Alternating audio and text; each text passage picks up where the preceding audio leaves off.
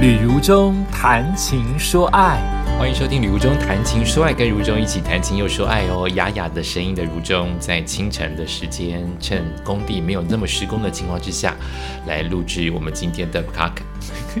什么国语啊？什么英文啊？来录制今天的 podcast。那今天还是来谈谈我们上次所提的，在徒步环岛一年之后，已经进入了一年又两个月，十四个月了哈。那这样回顾起来。留下在心里的还有什么呢？有什么可以值得跟大家分享的呢？虽然我谈的是徒步环岛，哈，有点比较像旅行，但它对我来说真的是人生。好，它整个走路的状况，我也许并没有因此记得更多的地名、更多的风景名胜，它比较像是我内心的对话。所以我每一次的分享都偏向于我碰到感动的人事物，而不是哪个地方好玩。也包括我现在要分享的，过了十四个月，从出发到现在，那留在我心中的，绝对是不是哪里好玩，或者是哪里应该要多去看看。它比较偏向于就是，经过了一一趟你预期之外的旅程，预期之外的人生道路，你得到了什么？好，我比较想谈的是这个事情。所以接下来我继续来谈谈上次有。三点，上次的三点分别是，呃，我想想看，是花东的美丽跟危险。好，花东应该讲是苏花公路。第二点是先做再说，先出发再说。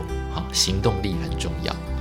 第三点是比较易感、易流泪、容易感动，尤其是比较更能够同理劳工阶级。今天来谈，他能不能看时间关系谈个四五六点哈，就谈个三点。综合起来说的下一点，它就是对我来说，这次徒步环岛一年之后，我还是容易感谢别人，好，容易感恩，感谢路上不认识你的人，因为我大部分、绝大部分都是戴口罩，几乎没有人在当下叫出我是旅途中给我食物。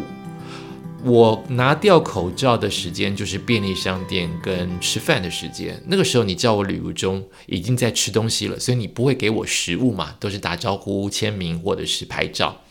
那同样都是走在路上，你不认识我的情况之下，你看到我的样子很辛苦，或是你看到我的背包后面有写着徒步环岛，或是单纯看到一个旅人，单纯的看到一个背包客，你给这个人加油。你给这个人叭叭两声，你给这个人一杯水、一杯咖啡、一个面包、一个包子，这件事情让我很感动。你不是因为认识我是谁，你单纯的因为我在你的身边，经过你的身旁，你就给我鼓励。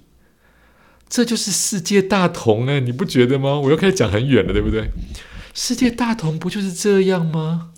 我饿的时候。你给我东西吃，你饿的时候我给你东西吃，太美好的状态了，所以我很感恩，很感谢。有时候就忍不住又流出眼泪。那个东西不是做作，那个东西也不是老化，那个东西就真的是当你心变得很单纯、很纯粹的时候。你会发现那一杯水、那一杯咖啡、那一个加油声，好温暖，好透人心哦，直接穿透你的人心，让你整个人都有 feel。所以我会感谢，我会感恩，我同时也感谢我的神明，呵 呵我同时也感谢愿意在脸书当中为我打气的粉丝。或是朋友，我也感谢我的妈妈，在我徒步环岛期间，她去住我姐家，好，或是来帮我看门看家，她得要放心，我都这么老了，但是还是需要她放心的让我去飞，让我去走，我才能无后顾之忧嘛，对不对？所以我都是充满感恩的，尤其是在每一天起床，发现自己还可以走。让你有一两天发现自己不能走，后来又可以走，你就会好感谢自己可以走，好感谢自己坚持下去。就是你的那个情绪出来，都不是这是我应该有的，都不是我本来就应该得到这些东西，我都会觉得这是额外的。我应该走不动了，却走动；我应该不能再往下了，却往下。哎，我都会觉得这个东西好感谢。如果我们生命当中常常能够感谢、感恩别人，这个社会怎么会有战争？怎么会有乌俄战争？就是因为我们计较嘛，就是因为我们嫉妒嘛，就是因为我们看不得人好嘛，就是因为我们仇恨嘛。哇，我忽然变成宗教电台了。可是这是我真实的感感触啊！你不能不让我讲啊！我就是这么认为啊。当你常常感恩别人，你感恩别人，别人也感恩你的话，你。你就是不会发脾气嘛？你就是不会有愤怒嘛？你就是不会想砍他嘛？你就是不会想杀他嘛？你就是会很谢谢他嘛？所以这一趟的旅程，我就是充满对于所有帮助我哦，我觉得我没有伟大到说你不帮助我，你踢了我一脚，我还感谢你。很多人都是这样子啊，谢谢你没有帮助我，或谢谢你。在我爱情的当中伤害了我，让我现在变成一个坚强的女人。我也许没这么伟大，但我至少可以谢谢没对我做出坏事，甚至对我做出好事的人吧。好，这就是我在沿途当中常常感受到的。有时候一天碰到三四十个人为你加油，有时候一天一个哦，我其实每一天都有。我认真的算，我每一天都有人跟我加油。一个都没有的一天没有这件事情，就是我的四十五天，每一天都有人为我加油，只是多跟少。有一个加油，你都会谢，你都会笑，诶。所以我们常常去谢谢别人，让别人笑，不是很好吗？这么不要钱的、不要花力气的一件事情，你为什么不做嘞？常常感谢别人，别人高兴，你一定也高兴啊，好不好？这是我的。今天要讲的第一个感觉，感恩跟感谢。第二个我要感，呃，我要我我在徒步环岛十四个月之后的体悟的事情是，自我训练很重要。嗯。我们常常看到很多优秀的马拉松跑者、运动员，他们就是不停的运动。那些在节目当中说我都是乱吃，我每天吃好多，大家瘦的跟纸片一样，这一定是骗人的，不然就是你用药物或不健康的方式。因为你怎么吃，你怎么做，回馈给你的就是完全你应该得到的东西。也就是说，当你努力的吃东西，你回馈给你的就是。变得结实，变得胖，变得肥。你努力的运动回馈给你的就是你会变得结实，你会变得健康，这是很自然而然的事情。所以那些运动家、那些健美先生、那些超级名模，他们就是非常的克忌口，非常的努力运动。马丹娜现在比较胖了，比较丰满了。我想，真的就是运动量变少，因为听说他是一个疯狂运动的人，吃下去就马上跑啊，极限运动让自己瘦下来。但如果你现在没有在做巡回演唱，不需要这么多的体力的情况，再加上年纪大了，你本来运动量都没办法这么大，你势必如果还吃的跟以前一样，你本来就会胖。那你要接受自己胖的样子。我很爱很爱马丹娜，她是我我的偶像，但最近我就觉得她。慢慢的变得，题外话就慢慢的变得不是我想象的样子，但他本来就不在乎别人想象他什么样子，因为我认为一个真正自信的人，像女王的人，他不会去在乎自己的什么样子，他就是要那个样子，就是那个样子。所以我以为他会是，当我老了，我就是老，你怎样，老娘就是老，或是我就是变得比较胖，胖才是美。我以为他会这样讲，我没有想到他会认为我没有胖，我修片。或者是我没有老，我去打，但是你们不能说我老，这很奇怪，这这这这跟他一开始初衷所要传达的意念有点不同啊。题外话，收回收回，免得被他的影迷歌迷搞得不开心。嗯，自我训练很重要。呃，在去年的疫情期间，你还记不记得大家都曾经在家上班，不能出门，不要出门。但是有一个新闻叫做你要出去晒太阳，杀死细菌，制造更多的维生素 D，所以晒太阳还是很重要，但你要保持安全距离。所以那段时间我虽然没有去健身房，我也真的没怎么出门。我只有在清晨的时候，我就出门，每一天走六到十公里。因为我的第一梯次脚很痛，那十三天很痛，所以我第二梯次微痛。也就是说，我第一梯次的疼痛让我的脚慢慢适应了，我第二梯次就没有这么痛，但它还是痛。所以我就在疫情期间第三梯次之前有六个月的时间，每一天都在走六到十公里晒太阳。这件事情让我变得比较黝黑，我比较黑，变得比较健康。最重要的事情是我第三梯次脚完全不痛，所以你怎么耕耘就会怎么收获。我每一天都出去走，而且不是散步那种走，就是像我徒步环岛的速度这样走。我就是告诉自己，我要让自己不要再疼痛，所以我第三梯次完全没有疼痛，只有疲倦，没有痛。再加上我那六个月的期间，因为不能出门去健身房，我每一天压伏地挺身，所以我背背包更能背了。那是很自然的，就是我走在路上，或者是认识我的人都会说：“你为什么背变宽了？你的肩膀变宽了啊？”我才知道，我怎么觉得我都没有练出肌肉，原来我的背膀变宽了。自然而然，六个月天天压伏地挺身就是这个好处。所以我很谢谢我自己没有断掉运动跟自我训练这件事情。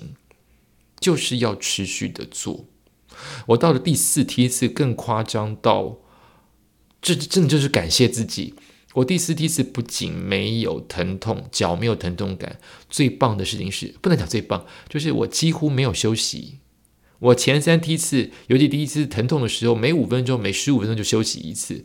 那第二梯次可能还会特地让自己每一小时休息一次。我第三梯次就是想休息就休息。我第四梯次是走一整天没有休息，走到目的地为止。这就是磨练，所以自我训练很重要啊。所以我觉得当兵蛮重要的。当兵会至少让我，你不能混嘛，就是如果你混，那另当别论。当兵会让我们体格比较好，好，我是这样认为。如果真的要保国为民，需要军人的话，你有一天真的需要义务役更多的话，我确实需要一点时间，一一两个礼拜训练不了什么，还是需要一段时间。啊，你可以不赞同的我的话，这是我自己个人的看法。自我训练非常的重要，不管你做什么事情，好比你要去考试，本来就是要念书嘛；好比你要去英英打英检啊，就是要 K 呀，就是要背呀。自我训练很重要。健身房当中，你会看到那些很会深蹲的人，哇，他们的屁股超翘、超结实。不是他们天生屁股就这么翘，他们是下苦功去深蹲练核心。我体育这么烂都可以做到，我总希望我能够发挥一点影响力，给收听 podcast 的朋友，就是自我训练。我们只是训练出来之后会是一分，还是十分，还是一百分？但它不会到负一分跟负一百分嘛？它一定是正分，只要你训练得当。那个是一天一滴滴的累积的，像我好久没有跑步了，再跑就超喘。可是当我再回到跑道，再回到马拉松慢慢跑，哎，我就知道我今天的努力，明天就不会这么喘。它就是一个自我训练，所以这是我今天要讲的第二点的重要性，就是自我训练的重要性。不管任何事情，再讲一点好了。第三点。马上想想看会有什么事情。好，第三点，我觉得我还算是因为借了这四十五天，比较深刻的了解台湾。我可能了解的很浅，但总比没有好。因为我以前只知道新北市，最多我常去工作的地方叫台北市，第二多工作或是玩乐的地方叫高雄。我当兵在台中。我偶尔去台南吃东西，然后会去桃园找朋友，其他地方就真的是非常偶尔才会去工作或是去玩乐，所以我不了解台湾，我只了解都市。我是都市人，我喜欢都市。可这次我碰到了非常多的乡下跟乡下地方的百姓，甚至非常小的城镇，甚至只有老化的人口，甚至山，甚至海边，或多或少都可以抓到一些台湾的影子。它不能是全面的了解台湾，但可能比不出门或只待在台北市的你，或者是。永远只在工作跟回家两点两点一线之间行动的人，我可能比你更了解台湾了，不是吗？多了解一点你生生长的环境，多了解一些人的不一样。北部的人、中部的人、南部的人、东部的人，真的不一样诶，风景不一样，风土不一样，吃的不一样。说话的方式不一样，我同样打招呼。我现在想象中哈，就是我真正经历过哈。我在北部新北市跟清晨的已经见过世面的欧巴桑、欧基桑打招呼，他们的反应是瞪我，或是赶快离开。明明是我生长最接近的地方，却不理会我。我在中南部打招呼，会得到。是中南部吗？让我想想看那个画面。真正开始让我主动跟我 say hello，是从中立开始，杨梅开始，杨梅之后一直到台中，没有这么多人打招呼。苗栗开始有多一点点人了，白沙屯之后人开始变多，跟我打招呼。到了云林嘉义这些地方。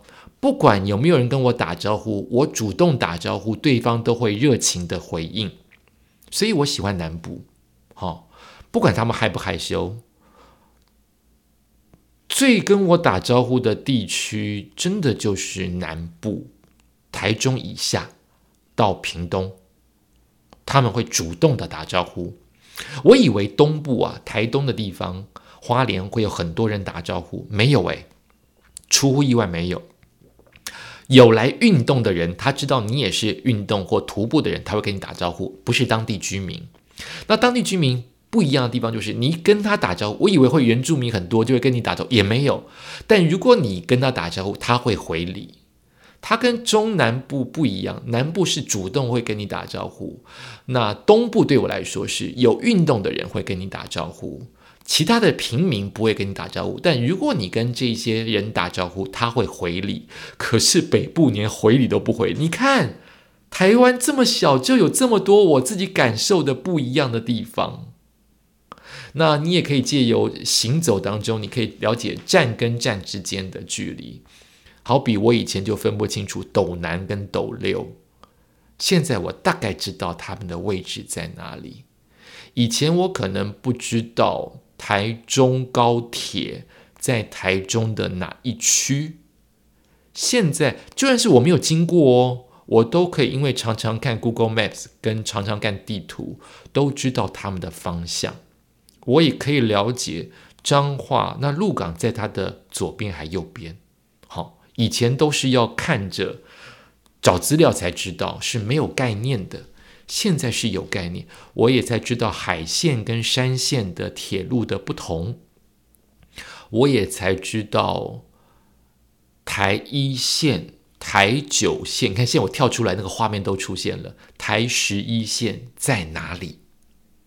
所以我再怎么不了解台湾，我都借由走路当中比较了解这块我出生的土地。我觉得这是好事。了解这块地方越多，你的感情会越多，你会负担更多爱它的责任。我们大家不都是应该爱自己生长的土地才对吗？我觉得是这样。这是我今天跟大家分享的这三点。我即使经过了十四个月，跳出还会跳出在脑海当中，代表他印象是很深刻。也感谢你收听今天的礼物中谈情说爱，我们下次再见。